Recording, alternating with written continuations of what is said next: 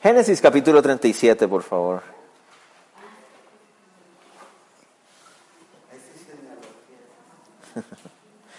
En el 36 vimos todos los nombres de, los hijos de Ismael. Uy, ahorita nos encontramos con José. José.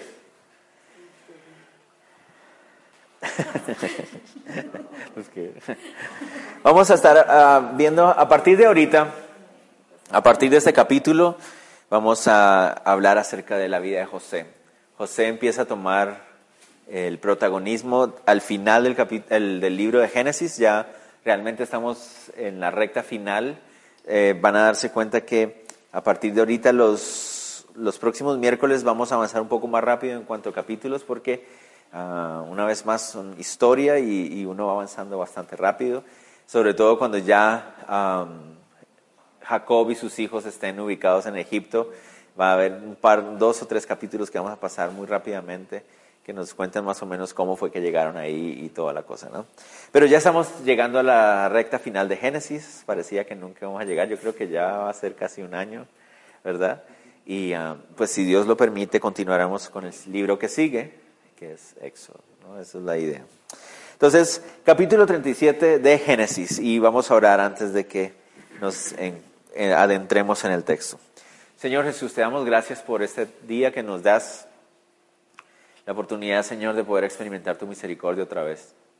Así como dice tu palabra, Señor, en Lamentaciones, y si no fuera por tu misericordia, ya, estaríamos, ya habríamos sido consumidos, Señor. Y reconocemos, Señor, que es esa gracia tuya en la que vivimos todos los días, Señor. Esa gracia que se extiende para buenos y malos también, Señor, pero que hoy como hijos tuyos podemos experimentar de manera más clara, podemos caminar en ella, respirar, respirar esa gracia, Dios, y, y, ah, escucharte y tener una relación contigo. Señor, te doy gracias por eso, porque uno de los beneficios de esa obra que tú hiciste es poder abrir la palabra y dejar que el Espíritu Santo nos enseñe, y eso es lo que queremos hacer hoy. Te ruego, Dios, que tú hables a nuestra vida, en el nombre de Jesús. Amén. Amén. Bueno, Génesis 37, versículo 1 leamos. Dice, habitó Jacob en la tierra donde había morado su padre, en la tierra de Canaán. Entonces, finalmente, ¿se acuerdan? Vimos la semana pasada, Jacob finalmente llegó a la tierra de el Negevo, Berseba, donde su padre, donde Isaac estaba viviendo, y ahí era donde Dios le había dicho que él fuera. Y él finalmente llegó ahí. Sabemos que Isaac murió, eh, él y Esaú, su hermano, se reunieron y sepultaron a su padre y ahí nos quedamos. Entonces, ese versículo 1 simplemente nos ayuda a atar la historia anterior con lo que sigue. ¿Por qué es necesario ese versículo ahí? Porque el capítulo anterior, como vimos, son puros nombres. Entonces, para volver a atarnos a la historia, él usa ese versículo 1. Leamos versos 2 y 3. Dice, esta es la historia de la familia de Jacob. José, siendo de edad de 17 años, apacentaba las ovejas con sus hermanos, y el joven estaba con los hijos de Bila y con los hijos de Silpa, mujeres de su padre, e informaba José a su padre la mala fama de ellos. Y amaba Israel a José más que a todos sus hijos, porque lo había tenido en su vejez, y le hizo una túnica de diversos colores. Bueno, noten ustedes ahí que Moisés, que es el que está escribiendo esto, Ah, nos dice que a partir de aquí empieza la historia de Jacob. Es interesante que para, para, la- para esa cultura y en esa época la historia de una persona se empezaba a contar era a, partir de sus hijos. Es interesante. ¿Se acuerdan que decíamos que las personas se les conocía a fulano hijo de tal? Entonces había una relación muy, muy marcada, muy patriarcal. Entonces uno dice, pero dice, esta es la historia de la familia de Jacob. O sea, pero si ya Jacob lo venimos viendo y ya sabemos mucho de él, pero a partir de la narración de lo que va a pasar con sus hijos es que oficialmente empieza la historia de la familia de Jacob. José tenía 17 años y le damos gracias a Moisés por habernos dicho eso, porque eso nos va a ayudar, nos va a ayudar a entender más la historia de su vida. Y dice que él estaba con los hijos de Bila y de Silpa también, y lo que hacía José era contarle a su papá lo que estos muchachos hacían. Nosotros ya sabemos qué clase de muchachos son, ¿verdad? La semana pasada vimos algo horrible que ellos hicieron. Engañaron a toda una ciudad y después no solo la engañaron, sino que después de eso las mataron a todos los hombres, asesinaron a un montón de personas, y no solamente eso, sino secuestraron a las mujeres, a los niños, y no solamente eso, sino que se robaron sus ganados y todas las cosas. O sea, nosotros ya sabemos qué clase de personas son los hijos de Jacob. Y entonces José, que es su hijo, vemos ahí, dice que favorito porque lo había tenido en la vejez. José ah, ama mucho a su padre y no quiere que sus hermanos estén haciendo cosas incorrectas. Lo más probable es que estos hermanitos, estos muchachos estaban engañando a su mismo padre, era lo más probable, que estaban vendiendo tal vez las ovejas de su padre sin decirle y estaban haciendo negocio con ellas y ganando algún beneficio económico sin reportárselo a su padre. Y José lo sabe y por eso José quiere ah, avisarle a su papá, ¿no? Y vamos a ver una de las primeras o una de las más grandes características de José es que él es un hombre íntegro. Si en la Biblia tenemos que buscar a un hombre o una persona que nos ayude a mostrarnos el ejemplo de una persona íntegra, José es tal vez una de las primeras personas que vienen a nuestra mente. Obviamente Jesús está en la lista, el número uno en la lista de todas las cosas, pero José, cuando pensamos en una persona íntegra en la Biblia, pensamos en José. Porque desde esa edad vemos su integridad. Él quiere hacer las cosas rectamente, no le gusta el engaño, no le gusta la trampa y él está reportándole a su padre lo que sus hermanos están haciendo. Y vemos también el error de Jacob. Jacob ha sido víctima de este mismo error. ¿verdad? Sus padres tenían dos favoritos. Su mamá lo tenía de favorito a él, su papá tenía favorito a Saúl. Y, él ha visto las consecuencias de que los padres tengan hijos favoritos, cómo eso afecta la relación de los hermanos, cómo eso afecta la relación de la familia. Pero Jacob parece que no aprendió la lección. Recuerden, Jacob amaba mucho a Raquel y esa era la mujer que él la más amaba y por eso como José era hijo de Raquel, y era uno de los últimos, de los más pequeñitos, entonces José era su hijo favorito. Y eso, además de que José era un buen hijo, hacía que, que Jacob lo mirara con ah, mejor o más simpatía que a los demás. recordemos el dolor de cabeza que, que son los otros hermanos para Jacob. En cambio, yo creo que todos los que somos padres aquí sabemos, ¿no? Cuando hay uno de los hijos, otra vez, hay que amarlos igual. Hay formas diferentes de amar porque todos son nuestros hijos, pero cuando hay uno que da más problemas que el otro, ¿no? En cambio, el que siempre se porta bien, ay, mi hijito, ¿no? Y el otro, ay, ahora qué habrá hecho que él. Pero igual uno daría la vida por, por los dos, ¿no? O por los tres, o por los cuatro, o qué sé yo. ¿Verdad? Pero algo que es claro es que los padres debemos evitar a toda costa el error de tener favoritismos, porque daña el corazón de los hijos. Y, um, y eso no debe pasar, ¿no? Entonces Jacob decide regalarle a su hijo una túnica de colores. Para nosotros eso no significa mucho, ¿verdad? Una túnica de colores, eso que tiene. Bueno, tengamos en cuenta que en esa época um, las túnicas eran lo más sencillo posible, o sea, uh, de un solo color. Y recuerden que lo más bueno, ellos eran una familia rica, pero lo más probable entre la mayoría de personas era tener solo un par de túnicas, una café y otra café, otra beige o algo así. Y, ya, eso era todo. Ah, una oscura, negra, qué sé yo, algo así. Pero los colores son muy costosos, porque los colores implicaban un proceso ¿no? de teñir la tela. ¿no? Y, no era tan fácil como en nuestra época que uno iba a la farmacia y compraba un tinte y, ya uno preparaba y tinturaba su ropa, algo así. No, era un proceso de conseguir las, los colores especiales y, por ejemplo, la púrpura, que es como, como ese color que está ya ese moradito, como púrpura, más oscuro tal vez, el que tiene Catalina en el, sí, ese. En esa época se conseguía de unos crustáceos y para poder obtener como cuatro onzas de esa cosa era, había que matar como mil crustáceos para machacarlas y sacar el color. Era muy costoso. Entonces, cuando el hecho de que Jacob le regalara una túnica de varios colores implicaba una túnica muy costosa, muy, muy, muy, muy costosa. Era como si ah, a, los, a los once hijos se los llevaran a la paca a comprar zapatos y a José no se lo llevaban al, al mall, ¿no? A cómprate el que quieras, ¿no? Y es como que, pero ¿y ¿cómo así? ¿Por qué, no? Ah, pero eso es lo que implicaba. Te voy a dar lo más caro, lo mejor para ti. Y los otros hermanos mm, les daba rabia. Ella empezaba a darse esa relación entre ellos. Verso 4. Y viendo sus hermanos que su padre lo amaba más que a todos sus hermanos, lo le aborrecían y no podían hablarle pacíficamente. Imagínense, pobre José, él creció con todos sus hermanitos, que eran una tracamandada de animales, bestias, ah, y, ah, lo odiaban.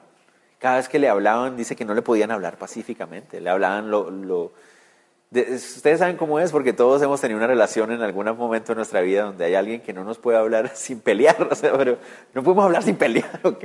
Y así era, cada vez que lo veían le hablaban gritado, le hablaban con ofensas, burlándose tal vez, era el más pequeñito, entonces ustedes también imagínense lo que es ser el menor de 11 hermanos y que no lo quieran.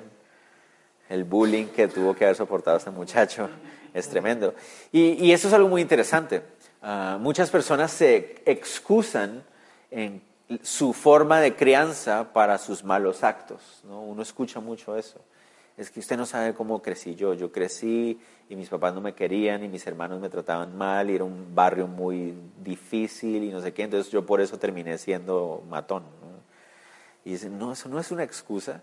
Uno puede crecer en un muy mal ambiente, uno puede crecer con, siendo abusado, molestado, lo que sea, como en el caso de José, y ser un hombre íntegro. Entonces depende de la decisión. Claro que es difícil, yo no estoy diciendo que no sea difícil, claro que es difícil, claro que es horrible, claro que es doloroso, claro que sí. Yo no, nadie está menospreciando o invalidando lo que se siente, ¿no? Ah, pero José, a pesar de todo, quería ser un hombre íntegro, quería ser un hombre que agradaba a Dios, ¿no? Verso 5 al 8, para completar, no solamente Jacob lo tiene favorito, no solamente es el... Ah, es que otra vez son mis colombianadas, pero en Colombia se dice una persona, una persona que es un sapo, es un bocón, ¿no? un chismoso, un bocón, o sea, alguien que está ahí contándole chismes.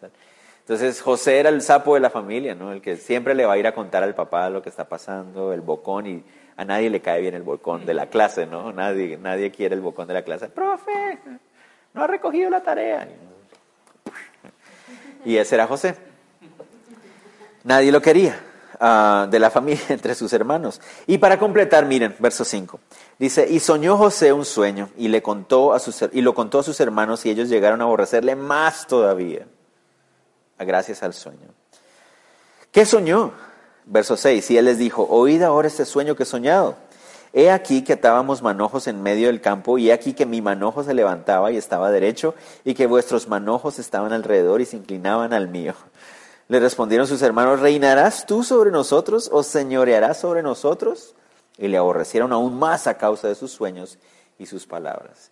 Entonces, hay algunas personas que dicen, ah, José actuó mal en el sentido de que ¿para qué les fue a contar el sueño? O sea, como que quería como que, miren lo que soñé, ¿no? Pero yo no, yo no creo que esa haya sido su actitud. Si nos damos cuenta, él solo les cuenta el sueño y la interpretación se la dan ellos.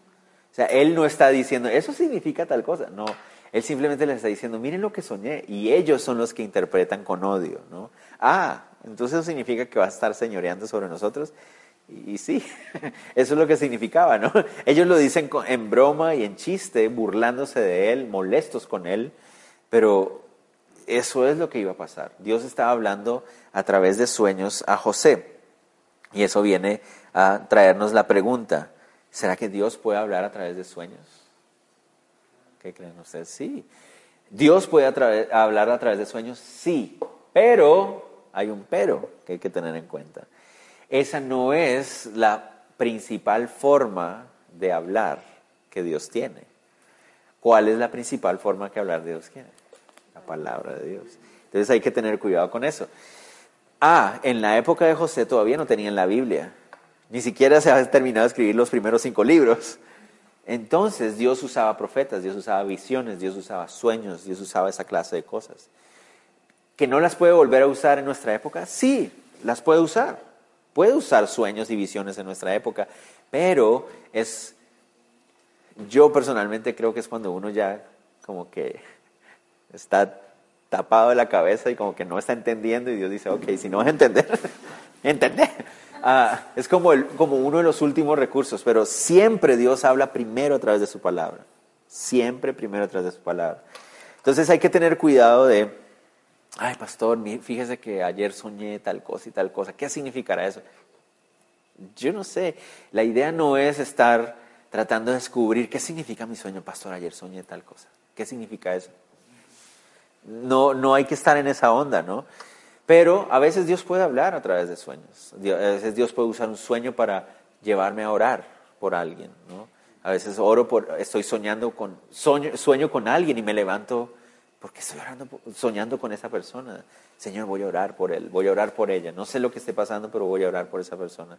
a veces Dios puede advertirnos algo acerca de alguien también a través de un sueño, cosas así. Pero hay que tener cuidado.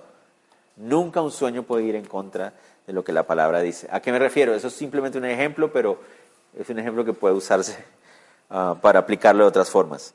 Si le dice, mm, sueño con una muchacha que me gusta mucho en el colegio o en la escuela o qué sé yo, y entonces sé que no es cristiana, pero soñé con ella y en el sueño soñé que me casaba con ella entonces Dios quiere que yo me case con esa mujer. No, no, no tiene nada que ver. Pero hay personas que, es que yo soñé eso y era un sueño tan real. Entonces Dios me está mostrando que me tengo que casar. Dios no está mostrando, ay, otra vez. No, no, es una mujer que no ama a Cristo. No, Dios no está mostrando que te cases con ella. Nunca, nunca un sueño puede ir en contra de la palabra de Dios. La palabra de Dios siempre es prima, preeminente sobre cualquier sueño, visión, experiencia, charla, discurso, lo que sea. La palabra de Dios es primero. Pero José tuvo un sueño y Dios habla a través del sueño y los hermanos con odio interpretan correctamente el sueño, que eso es lo más interesante. Tenían razón. Ellos iban a estar, iban a tener que someterse a su hermano José más adelante. Versículo que sigue, verso 9. Manojo es una un manojito, una, una, un montoncito, un montoncito de, espigas amarradas. Ajá. Un montoncito así. ¿Hay alguna palabra para eso? sí, bien coloquial. Ah, eh, gavillas, gavillas. Sí, gavillas, es una gavilla, un, un. Se me acabaron los sinónimos, ya no, no tengo más.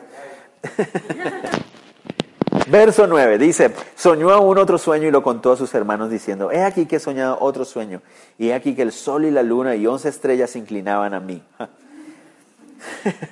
Las matemáticas, ¿no? Once. ¿Cuántos hermanos son? Once.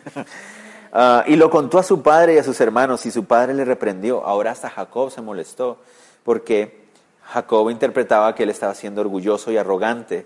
Ah, pero recuerden, él lo único que está haciendo es contarles el sueño. Ellos son los que con odio y molestia le están interpretando. Les enoja, les molesta lo que puede llegar a significar. Él no les está diciendo lo que significa, él simplemente les está diciendo lo que soñó. Dice, eh, eh, y lo contó su padre y lo reprendo, ¿qué sueño es este que soñaste? ¿Acaso vendremos yo y tu madre y tus hermanos a postrarnos en tierra ante ti? ¿Significa eso que tu familia va a tener que postrarse ante ti? Sí, pero José no lo dice, porque José no sabe. José no sabe qué significan esos dueños. Solamente está contando lo que, está, lo que, lo que le está soñando. Pero eso es lo que significaban. Tenían que ah, arrodillarse ante él después. Eh, paréntesis, si pueden ustedes en su Biblia si quieren, ah, si no quieren marcarlo también, pero ahí en ese versículo 10 37, perdón, en el, en el 9, 37, 9. ¿Pueden ahí encimita o abajo poner a la Apocalipsis 10, por favor? Cuando lleguemos a Apocalipsis, se van a acordar, espero que se acuerden. no mentiras. Sí, 22 años más o menos dijeron que habían calculado. Pero ¿Por qué les estoy diciendo eso? Porque en Apocalipsis 10 hay una visión en Apocalipsis donde hay una mujer ah, que da a luz un hijo ¿no? y que es perseguido por la bestia y todo eso. Y la razón por la cual quería que ustedes anotaran eso ahí es porque la Iglesia Católica interpreta que esa mujer que está ahí es la Virgen María. Um, pero no. Recuerden una cosa, y esa es una regla también, si quieren anotarla en alguna parte, eso es una regla del estudio bíblico. La Biblia interpreta a la Biblia. ¿Me hago entender? Si ustedes encuentran algo en la Biblia que no saben cómo interpretar, sigan leyendo la Biblia. En la Biblia van a encontrar la interpretación de ese pasaje. Todos los pasajes están interrelacionados en la Biblia, en el sentido de que la Biblia es la mejor intérprete de la Biblia misma. ¿Me hago entender? Lo último que uno debe hacer es ir a buscar en otro libro. No estoy diciendo que los otros libros puedan ser buenos. Hay libros muy buenos, muy buenos comentaristas y estudios y toda la cosa. Pero la Biblia es la mejor intérprete de la Biblia misma. Entonces, ¿por qué les digo esto? Porque aquí en este capítulo 37.9 cuando aparece la, imagen del sol, la luna y las once estrellas, es la misma imagen que uno ve en Apocalipsis. Y la mujer que está ahí no es la Virgen María, es Israel. Es Jacob y las doce estrellas. Es la nación de Israel. Y la nación de Israel en la Biblia siempre aparece como una mujer. Israel, la nación de Israel nunca aparece representado como un hombre. Dios aparece representado como hombre, Jesús aparece representado como hombre, pero Israel y la iglesia siempre aparecen representados como mujer, porque esa es la relación de pareja simbólicamente representada en Dios y Israel o Jesús y la iglesia. ¿Me hago entender? Entonces, ¿por qué quería que lo pusieran ahí? Porque si en algún momento se llegan a chocar con Apocalipsis 10, ah, ah, ¿el 12? Oh, perdón. Sí, el 12.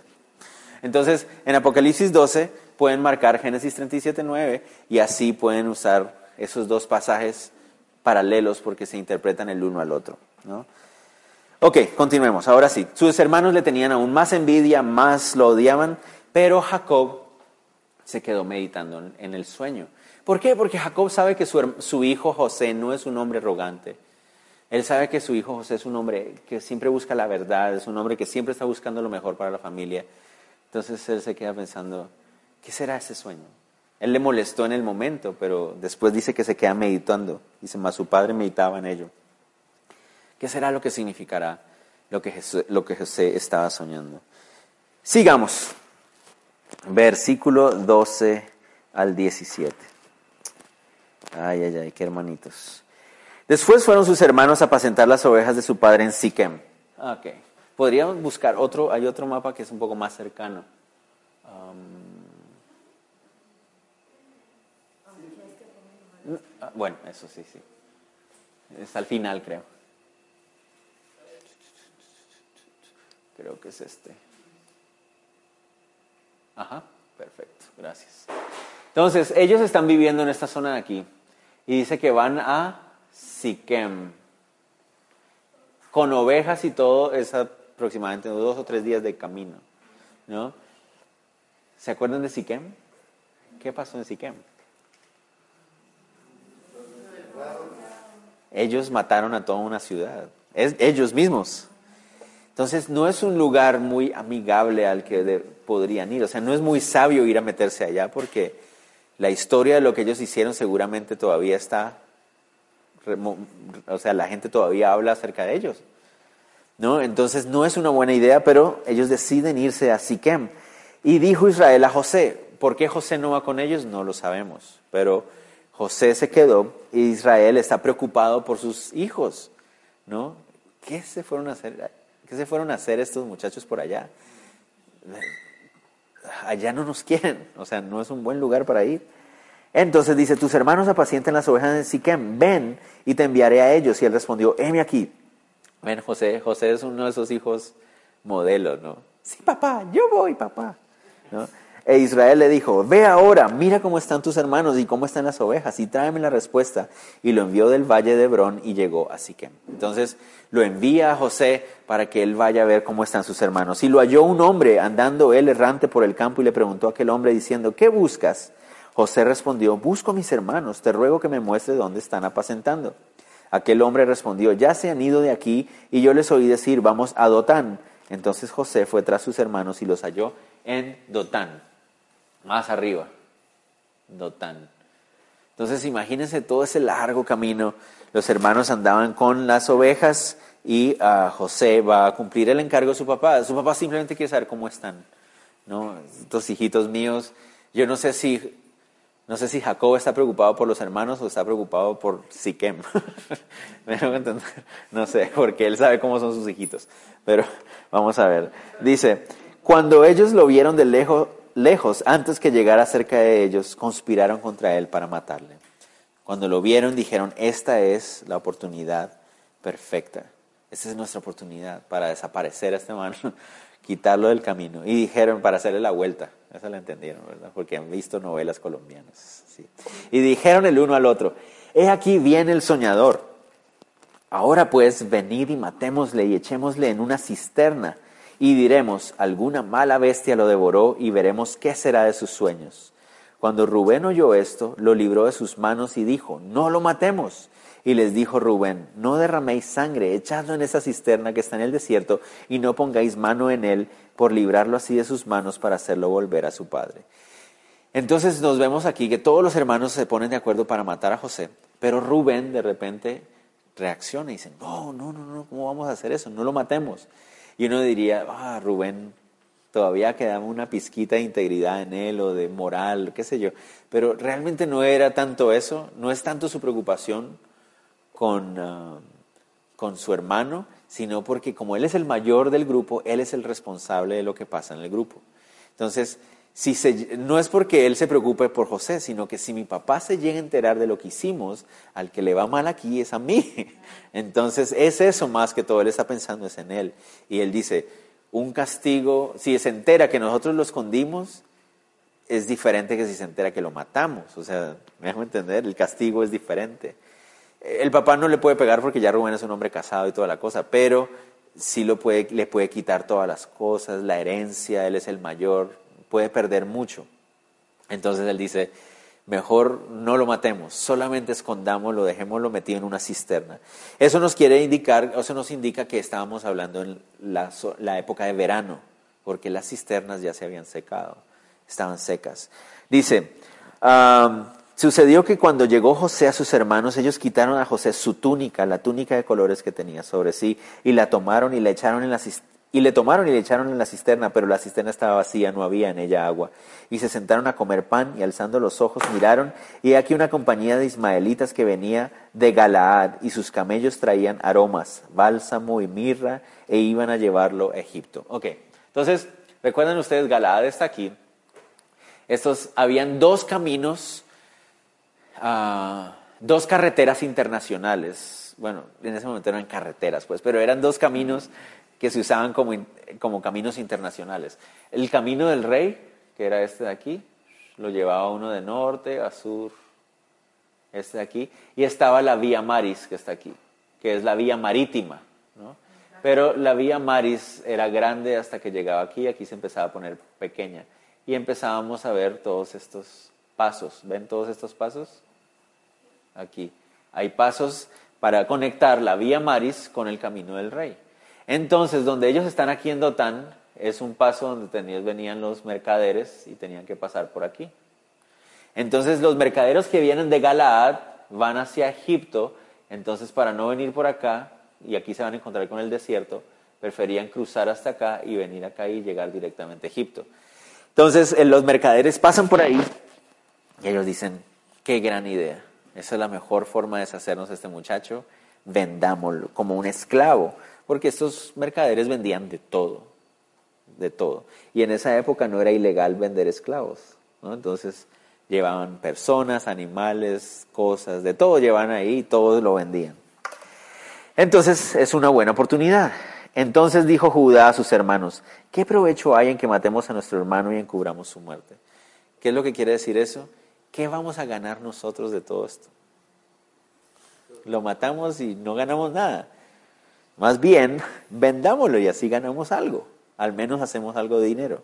Venid y vendámosle a los ismaelitas, no sea nuestra mano sobre él, porque él es nuestro hermano, nuestra propia carne, y sus hermanos convinieron con él. Cuando pasaban los madianitas mercaderes, sacaron ellos a José de la cisterna y le trajeron arriba y le vendieron a los ismaelitas por veinte piezas de plata y le llevaron a José a Egipto. 20, perdón, 20 piezas de plata era el equivalente a más o menos tres años de trabajo de un pastor de ovejas. O sea, el equivalente a tres años de trabajo de uno de ellos. Eso es por lo, cual, por lo que lo vendieron. Y así como José, Jesús también fue vendido, pero él fue por 30 piezas de plata. Ah, piezas, ah, dinero de esclavo.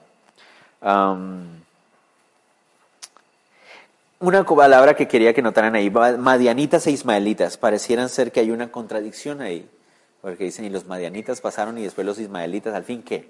Bueno, los ismaelitas, recuerden ustedes, son los descendientes de Ismael, otro los hijos de Abraham, ¿se acuerdan? Entonces, y los madianitas son descendientes de los ismaelitas, entonces por eso se intercambian los nombres, son simplemente los ismaelitas y los madianitas son parte de los ismaelitas. Entonces por eso se usan los dos nombres intercalados, ¿no? Es como decir los, qué sé yo, no importa. Los ismaelitas es el pueblo más grande y dentro de los eh, ismaelitas había una parte que eran los madianitas, pero son parte de los otros. Ah, pero a lo que voy es, son primos lejanos de ellos, porque Ismael es hijo de Abraham y ellos son descendientes de Abraham. Entonces son familiares hasta cierto, de cierta manera son familiares también. Bueno, sigamos. Lo vendieron y le trajeron arriba y le pam, verso 31. 30, perdón. Perdón, 29, sí, perdón. Regresó Rubén. ¿Dónde estaba Rubén? No tengo ni la menor idea a dónde se había ido Rubén. Pero dice que Rubén regresó y volvió a la cisterna y no halló a José dentro y rasgó sus vestidos. Y ahora sí, me metieron en problemas. ¿Y ahora qué voy a decir? Dice él, ¿no? Y volvió a sus hermanos y dijo, el joven no parece. ¿Y yo? ¿A dónde iré yo? Ahora yo qué voy a hacer? ¿Qué le voy a decir a mi papá? Ah, ya me metieron en problemas. Verso 31. Entonces tomaron ellos la túnica de José y degollaron un cabrito de las cabras y tiñeron la túnica con la sangre. Y enviaron la túnica de colores y la trajeron a su padre y dijeron, esto hemos hallado. Reconoce ahora si es la túnica de tu hijo o no. Y ahí es donde me parece, a mí me rompe el corazón esta escena. ¿Por qué? Porque estos muchachos preparan todo eso, matan un cabrito, manchan la túnica, la rompen y llegan y hacen un teatro. ¿Se imaginan el teatro que hicieron? Papá, no te imaginas lo que pasó. ¿Y qué, qué pasó? Mira lo que encontramos. No, y el papá se pone a llorar. Y esto es con sangre fría Miren lo que hacen, dice ahí. Y es que da rabia, ¿no? Con estos. Ah, y él la reconoció y dijo, la túnica de mi hijo es, alguna mala bestia lo devoró, José ha sido despedazado. Entonces Jacob rasgó sus vestidos y puso silicio sobre sus lomos y guardó luto por su hijo muchos días. Ese, ese papá se estaba desgarrando del dolor. La palabra silicio se refiere a la tela, esa tela de costal que es lo que ellos se ponían encima cuando estaban con dolor en su, en su corazón. Para representarlo abiertamente, se ponían tela de costal. Cuán incómodo es, ¿no? Esa tela que, que pica, ¿no? Y, pero ellos se ponían eso diciendo, eso es como, así es como me siento, me siento mal. Dice que por días y días lloró ese señor y los hermanos no se inmutaban, Dios mío, wow, la sangre fría para engañar a su padre. Oh, pero espérenme un segundo. ¿No hizo lo mismo Jacob con su papá? La sangre fría para engañar a su papá. ¿Eres tú Esaú? Sí, claro que yo soy. Ah, pero suenas diferente. Acércate. ¿Eres tú? Sí, claro, yo soy. Mm, déjame leerte. ¿Eres tú? Sí, yo soy. Le mintió. ¿Cuántas veces le mintió a su papá Isaac? Mi mamá siempre dice cuando, cuando Martín o Matías están portando mal, me dice, estás pagando los platos que quebraste. o estás pagando los plátanos que te comiste, me dice también. Ah, porque, cierto, uno como padre termina también viendo en sus hijos muchas de las actitudes que uno tenía y uno, ah, es igualito a mí. Así era yo. Ah, pero Jacob está pagando ahora también. No, estamos justificando a sus hermanos, ellos están actuando muy, muy, muy, muy mal. Pero es lo mismo que le hizo su papá. ¿no?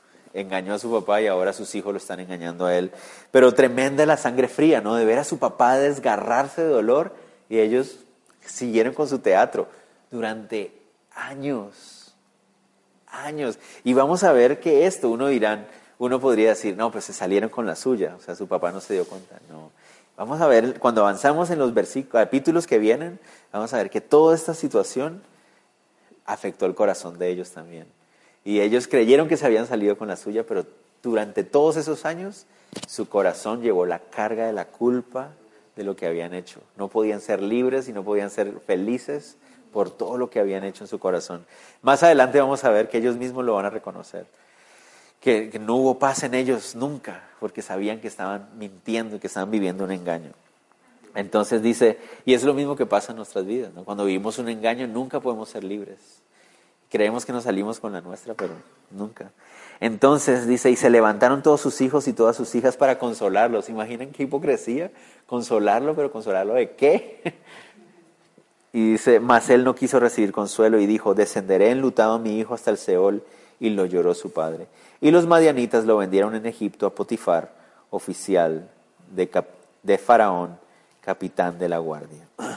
Y ahí para la historia de José por ahora. Vamos a ver qué pasa. A ver, la próxima vez que veamos a José, nos van a contar la historia de cuando José llega a la casa de Potifar y todo lo que viene adelante, ¿no? Pero el versículo, el capítulo 38 nos da un paréntesis de lo que sigue pasando en la tierra ah, de, en esta tierra de aquí, mientras José está ya en Egipto. Mientras José ya está en Egipto, algo pasa aquí que el capítulo 38 nos quiere mostrar. ¿Y por qué no lo quiere mostrar? Bueno, ahorita les voy a decir. Sigamos, verso 38, no me quiero adelantar mucho. Verso 38, versículo 1 al 5. Aconteció en aquel tiempo que Judá se apartó de sus hermanos y se fue a un varón, se fue a un varón adulamita que se llamaba Ira. Y vio allí Judá la hija de un hombre cananeo, el cual se llamaba Sua, y la tomó y se llegó a ella. Y ella concibió y dio a luz un hijo y llamó su nombre Er. Consiguió otra vez y dio a luz un hijo y llamó su nombre Onán. Y volvió a concebir y dio a luz un hijo y llamó su nombre Sela. Y estaba en Ketzib cuando lo dio a luz. Entonces, Ahorita nos va a hablar de uno de los hijos de, de Jacob, Judá. ¿no? Judá es uno de los hijos más llamativos de Jacob. ¿Por qué? Porque ustedes se, acuerdan, ¿por qué Judá es uno de los hijos más conocidos de Jacob? Alguien, alguien. Alguien, alguien. Judá. ¿Qué le suena Judá? Judá, Judá. El león de la tribu de Judá, ¿quién es? Es Jesús.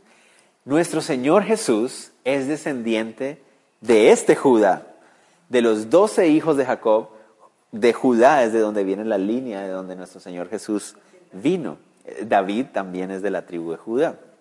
Entonces, por eso la historia de este hombre es importante verla, porque este Señor es descendiente es el ascendiente de Jesús. Interesante, ¿cómo sabía Moisés eso? ¿Por qué Moisés escribió acerca de Judá? Moisés vivió dos mil años antes de Jesús. ¿Cómo sabía él que debía escribir acerca de Judá? La revelación del Espíritu Santo. Me hago entender cómo la Biblia toda encaja perfectamente. Bueno, este Judá decide casarse con una mujer cananea. Y con ella tiene tres hijos. Verso 6 en adelante. Dice, después Judá tomó mujer para su primogénito Er, la cual se llamaba Tamar. Entonces, su hijo mayor, vuelvo a decir, aquí están pasando años, ¿no? Tuvo tres hijos y cuando su hijo mayor ya estaba en edad de casarse, le encontró una esposa que se llamaba Tamar. Y Er, el primogénito de Judá, fue malo ante los ojos de Jehová y le quitó Jehová la vida. Wow. ¿Será que Dios puede quitarle la vida a alguien que es malo? Parece que sí. ¿Siempre lo hace? No. ¿Por qué? Yo no sé. Pero si Él le quitara la vida a todos los que son malos con Él, pues ninguno de nosotros estaría aquí. Entonces, gracias a Él que, Él no hace eso. De vez en cuando lo hace. Ah, entonces Judá hijo, dijo a Onán, llégate la mujer de tu hermano y espósate con ella y levanta descendencia a tu hermano. Había una costumbre en esa época y que luego se convertiría en una ley de Israel, que cuando un hombre se casaba con una mujer y no tenían hijos, si él moría, entonces el hijo que seguía tenía que casarse con ella. Y el primer hijo que tuvieran iba a ser, iba a recibir el apellido del hermano, difunto.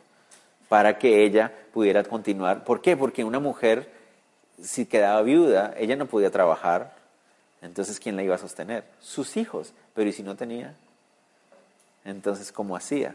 ¿Me va a entender? Entonces, por eso la ley de que el hermano tuviera un hijo con esa mujer para que esa mujer tuviera descendencia al menos.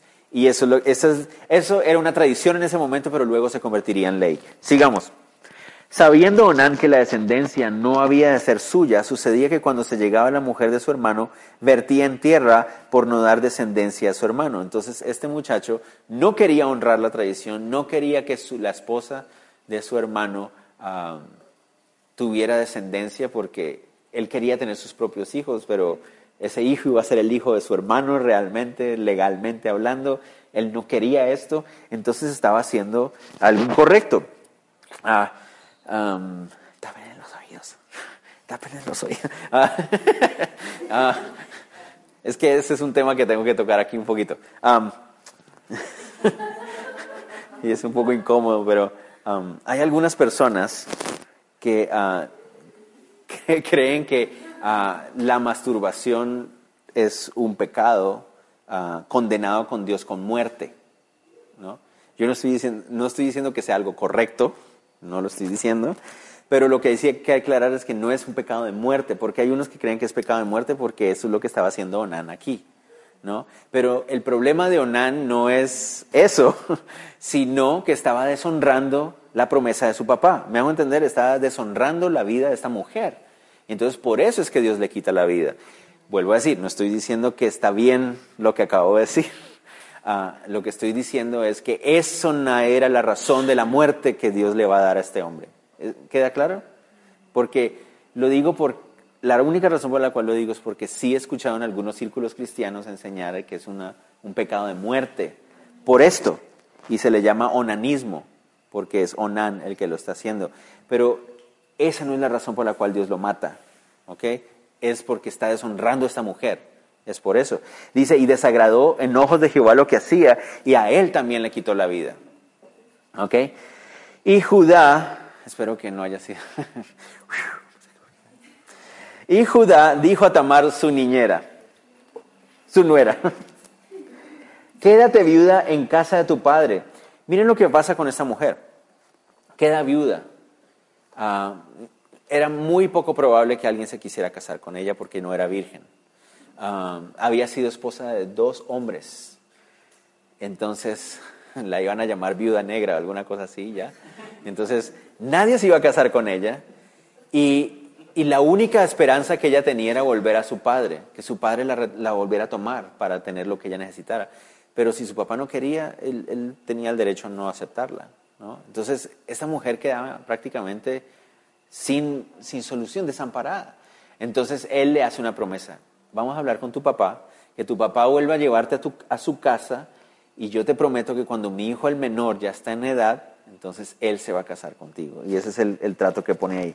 Vamos a seguir. Dice, y Judá dijo a Tamar su nuera, quédate viuda en casa de tu padre hasta que crezca Selah mi hijo, porque dijo, no sea que muera él también como sus hermanos, y fue Tamar y estuvo en casa de su padre. Entonces, ¿qué fue lo que hizo Judá? La engañó. Ve a la casa de tu padre, quédate viuda hasta que mi hijo crezca, ah, y cuando él crezca entonces se va a casar contigo, pero era mentira. Él dijo, no, yo no caso a mi hijo con esta mujer, pero ni loco ya me mató a dos niños, ya me mató a dos, mis hijos, yo no le voy a dar mi tercer hijo. Entonces la engañó, le mintió. Dice, y fue, ah, pasaron muchos días y murió la hija de Sua, mujer de Judá. Después Judá se consoló y subía a los trasquiladores de sus ovejas a Timnat, él y su amigo Ira, el adulamita. Entonces, ah, Judá queda viudo, ¿no? Ahora él está viudo y dice que Ah, va con un amigo, con el amigo aquel ¿no? que consiguió por allá. Y fue dado aviso a Tamar diciendo, he aquí tu suegro sube a Timnat a trasquilar las ovejas. Entonces se quitó ella los vestidos de su viudez y se cubrió con un velo y se arrebozó y se puso a la entrada de Naim junto al camino de Timnat porque veía que había crecido Sela y ella no era dada a él por mujer. Entonces habían pasado muchos años, ella se da cuenta del engaño de su suegro y entonces cuando sabe que su suegro va a pasar por la ciudad de ella, entonces ella decide vestirse como prostituta y salir a las puertas de la ciudad, que era donde se sentaban las prostitutas. Entonces, cuando un hombre venía a la ciudad y tenía interés en tal vez tener relaciones sexuales ilegales o ilícitas fuera del matrimonio con una mujer de esa ciudad, las podía encontrar a las prostitutas en la entrada de la ciudad. Entonces ella hizo eso. Dice que se quitó la ropa de su viudez. Durante años ha estado vistiéndose como una viuda esperando que su suegro cumpla la promesa. Y han pasado años y años, años y nada de eso pasa. Recuerden, esta mujer no es una mujer hebrea, es una mujer cananea. Es decir, ella no conoce a Dios, ella no honra a Dios, ella no sabe quién. Y el único persona que medio conoce a Dios es Judá y miren el ejemplo que está dando. Ah, y la vio Judá y la tuvo por ramera, porque ella había, porque ella había cubierto su rostro. Y se apartó del camino hacia ella y le dijo, déjame ahora llegarme a ti. Pues no sabía que era su nuera. Y ella dijo, ¿qué me darás por llegarte a mí? Él respondió, yo te enviaré el ganado, un cabrito de las cabras. Y ella dijo, dame una prenda hasta que lo envíes. Ella ya aprendió la lección, no puede confiar en él. Entonces Judá dijo, ¿qué prenda te daré? Ella respondió, tu sello, tu cordón y tu báculo que tienes en tu mano. Y él se los dio y se llegó a ella y ella concibió de él. Justo en ese momento ella concibe de él. Dice, tu sello, tu cordón y tu báculo. ¿Qué significa todo eso? Tal vez para nosotros no es nada, pero era como decir, déjame tu DPI, tu tarjeta de crédito. Es más o menos algo así. El, el sello, el cordón y el báculo. El sello, sí, el sello era lo con lo que ellos firmaban, era el, nombre oficial de la familia. El cetro, el, el, el, ¿qué? El cordón, el báculo es lo que representaba que él era el patriarca de su hogar. El cordón era donde guardaba el dinero, o sea, le pidió todo, ¿no? Ah, pero, y eso es tremendo porque eso nos muestra también este hombre cómo estaba de mal, que estuvo dispuesto a dejar todo ahí solo por un momento de placer. No, no pensó bien, no, obviamente. Y luego se levantó y se fue y se quitó el velo de su, sobre sí, se vistió las ropas de su viudez. Entonces ella, ella, ella actúa pensando, ok, yo no me voy a quedar desamparada toda la vida. Este hombre no quiere honrarme, pues entonces yo voy a hacer que me honre. Recuerden, esta no es una mujer cristiana ni nada. Pero, entre comillas, podemos decir que había más justicia en ella que en él porque ella quería honrar la, tradición. Ella quería hacer lo que era correcto, aunque no lo hizo de la forma correcta. Pero um, Judá envió el cabrito de las cabras por medio de su amigo, el adulamita, para que éste recibiese la prenda de la mujer, pero no la halló. Ay, ay, ay. ¿Se imagina? Perdió todo ahí. Ahora le tocaba ir al Renapo otra vez y toda la cosa. Y preguntó a los hombres de aquel lugar diciendo, ¿dónde está la ramera de Naim junto al camino? Y ellos dijeron, no ha estado aquí ninguna ramera. Algunos, cuando ustedes leyeron ahí dijeron, pero justo la escogió a ella. Es que no había ninguna más, solo estaba ella. Era la única que estaba justo en ese momento porque ella lo planeó bien. ¿no? Entonces él se volvió a Judá y dijo, no la he hallado. Y también los hombres de aquel lugar dijeron, aquí no ha estado ramera. Y Judá dijo, tómeselo para sí, para que no seamos menospreciados. He aquí yo he enviado este cabrito y tú no lo hallaste.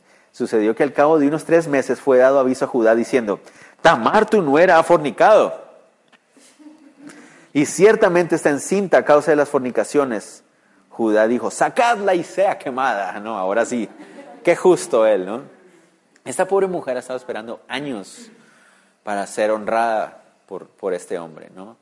Y, y, ahora sí él se pone justo, ¿no? Ah, ¿no? Andaba sin vergüenza, quémenla. Pero ella, cuando la sacaban, envió a decir a su suegro, del varón cuyas son estas cosas estoy encinta. También dijo, mira ahora de quién son esas cosas, el sello, el cordón y el báculo. Entonces Judá los reconoció y dijo, wow, más justa es ella que yo, por cuanto no, le, no la he dado a Selah mi hijo y nunca más la conoció. Y aconteció que el tiempo de dar a luz, de aquí, había gemelos en su seno. Sucedió cuando daba luz que sacó la mano el uno y la partera tomó y ató a su mano un hilo de grana diciendo, este salió primero. Pero volviendo a meter en la mano, aquí salió su hermano y ella dijo, ¿qué brecha te has abierto? Y llamó su nombre Fares. Después salió su hermano, el que tenía en su mano el hilo de grana, y llamó su nombre Sara. Interesante, ¿no? Dos gemelos en la misma matriz, ¿no? En la misma bolso, en el mismo bolso amniótico y semiótico. Eso es otra cosa Y dice que yo no sé cómo fue el parto que salió el brazo primero, ¿no? Pero después salió el otro hijo, el otro muchacho, y después el que se quedó atrás se le puso Sara. Fares eh, significa brecha o como, sí, brecha o espacio, o, y, y Zara significa retoño. Pero ¿por qué es importante toda esta historia? Y aquí vamos a terminar. Uno dirá, ¿y esta historia para qué? Como les decía, Judá es ascendiente de nuestro Señor Jesús. Entonces, ¿por qué es importante todo esto? Y, y aquí es donde ustedes van a encontrar esperanza en todo esto. Cuando uno lee la genealogía de nuestro Señor Jesucristo, en la genealogía de nuestro Señor Jesús hay una ramera llamada Raab, hay una extranjera, una moabita odiada por los judíos llamada Ruth, hay un sinvergüenza engañador llamado Judá, hay un montón de personajes que uno dice, wow, el mismo rey David, ¿no? que todos hablamos del rey David, un hombre conforme al corazón de Dios y un ejemplo de hombre en muchos aspectos, pero un asesino, adúltero asesino, ¿no? Entonces, ¿por qué estoy diciendo que eso nos da esperanza? Porque uno dice, bueno, Señor, si tú en tu familia, ¿no? en tu familia, tú permitiste con tu gracia que esta clase de personas estuvieran ahí, eso nos da esperanza porque eso significa que tú no estás buscando que nosotros seamos perfectos tampoco. Y eso nos quita de encima un peso de que no es por lo que nosotros hagamos o seamos, que somos amados por el Padre, sino por lo que Jesús hizo en la cruz. Es lo que Él hizo por nosotros lo que nos hace aceptos dentro de su familia. ¿no? Señor, pero tú cómo vas a aceptar dentro de tu familia a alguien como yo? Soy mentiroso, que hago esto y que he hecho esto y que tú sabes lo que soy capaz de hacer. Y entonces uno ve estos pasajes y uno dice, bueno, si tú permitiste a este fulano ser parte de tu familia, gracias Señor, porque ahora yo sé que tú me dejas a mí también ser parte de ella pero es por lo que Jesús hizo en la cruz. Es su obra en la cruz lo que limpia nuestra vida, es su obra en la cruz lo que nos justifica, ¿no? No es por lo que hacemos o dejemos de hacer que somos aceptos en su familia, es por el amor y la gracia que Él ha tenido con nosotros. Y esta clase de historia nos ayuda a recordarlo, ¿no? Y uno dice, wow, la, Biblia está llena de historias como macabras, ¿no? O sea, pero peor que novela colombiana. O sea, peor que, el Señor de los cielos y todas esas cosas, Wow. Y es por su gracia, solo por su gracia. Recuerden la historia de José. La historia de José es linda porque es un hombre que va a querer honrar a Dios en todo momento, no importa la situación. Y la próxima semana, si Dios lo permite, vamos a ver cómo Dios va a honrar eso en la vida de él. Y cuando como cuando tú crees estar más lejos de la promesa de Dios, del, cumplimiento de la promesa de Dios, cuando pareciera que estás más lejos, puede ser que estés más cerca de ese cumplimiento. En, la vida de José lo vamos a ver. ¿no? Entonces, uh, ¿qué? Eh, ¿Y dónde está la seguridad que esta gente va a estar en el reino de Dios? ¿No sabes que Ah, bueno, que vayan a estar en el reino de Dios, no sé. que sean parte de la familia genealógica de Dios, si lo sé por los, por los récords. Judá parece que sí va a estar, porque eh, por lo menos su nombre sí va a estar. Ah, bueno, esa es una especulación, no lo vamos a ver. Se cree que de los 24 ancianos, 12 son los, las cabezas de las tribus y 12 son los apóstoles. Puede ser, no lo sé. Pero sí, no queremos decir que Fares, por ejemplo, esté en el, vaya a estar en el cielo o está en el cielo, no lo sabemos. Pero que Jesús haya permitido que estos nombres y estos personajes estén dentro de la familia en la tierra de Él, eso ya nos muestra su gracia, ¿no? nos muestra su gracia. Yo no creo que ninguno de nosotros, ¿verdad? Cuando en nuestra familia hay un tío embaucador o algo así, nadie quiere reconocerlo, ¿no? Y ese no es tu tío, no. Pero es el mismo apellido, ah, sí, yo no sé, cosas que pasan. Porque nadie quiere reconocer que en la familia está, ¿cierto? Fulano de tal. En cambio, Jesús no le importa, porque Él es gracia. Así es. Oremos. Señor, te damos gracias por permitirnos estudiar tu palabra, Dios. Queremos glorificarte por la gracia, Señor, que tú has tenido y que tienes con nosotros. Señor, perdónanos porque a veces creemos que la gracia es aquello a lo que vamos o a lo que recurrimos cuando hemos pecado, como anhelando tu gracia. Pero no, tu gracia es aquello en lo que respiramos y vivimos todos los días. Si no fuera por tu gracia no podríamos vivir, no podríamos relacionarnos contigo. Entonces, tu gracia es aquello en lo que nosotros vivimos todos los días. Y cuando pecamos podemos pedir misericordia basados en esa gracia que tú ya has derramado con nosotros. Gracias Señor por habernos amado. Ah, te ruego Dios que nos ayudes a ser hombres y mujeres de integridad en medio de este mundo tan maligno y tan, tan corrompido, corrupto. Uh, ayúdanos a ser como José, Señor, un hombre, una mujer que, que te busca, que te anhela, que quiere hacer las cosas correctamente, a pesar de que eso nos cueste ser odiados o que nos cueste ser perseguidos, Señor. Confiamos en que tú cumples tus promesas y en medio de las cosas peores, tú, tú brillas y tú te glorificas, Señor. Gracias por habernos aceptado en tu familia. Gracias porque ahora podemos ser parte de la familia de Dios, no por lo que somos o lo que hayamos hecho, sino por lo que tú eres y lo que tú hiciste, Señor. Gracias por esa gracia que derramaste en nuestras vidas, Dios. Te pedimos todo esto y lo oramos en el nombre de Jesús. Amén.